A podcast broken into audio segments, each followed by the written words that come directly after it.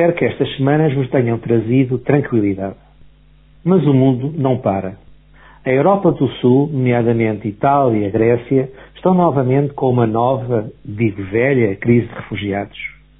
Importa recordar que o movimento dos refugiados e imigrantes oriundos de várias regiões do continente africano e Médio Oriente são autênticas fugas à pobreza, à fome, à guerra e à morte, consequência dos processos de destabilização em vários pontos de proveniência desses mesmos refugiados, assim como as alterações climáticas.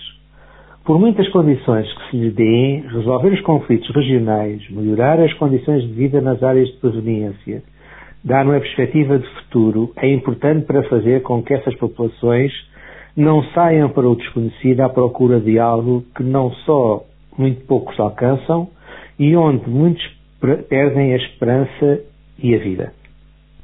Trata-se de sobrevivência, de lutar pela vida, não de alcançar posição social relevante ou desenvolver atividades de recompensa pessoal.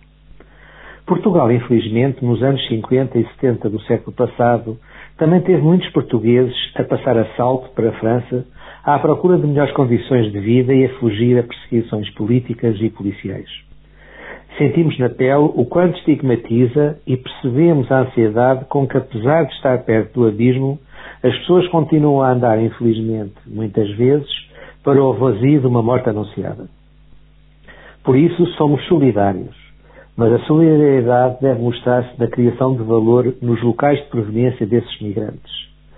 Temos uma forte ligação à África e a África pode compreender melhor a Europa através dos portugueses. Vale a pena pensar isto.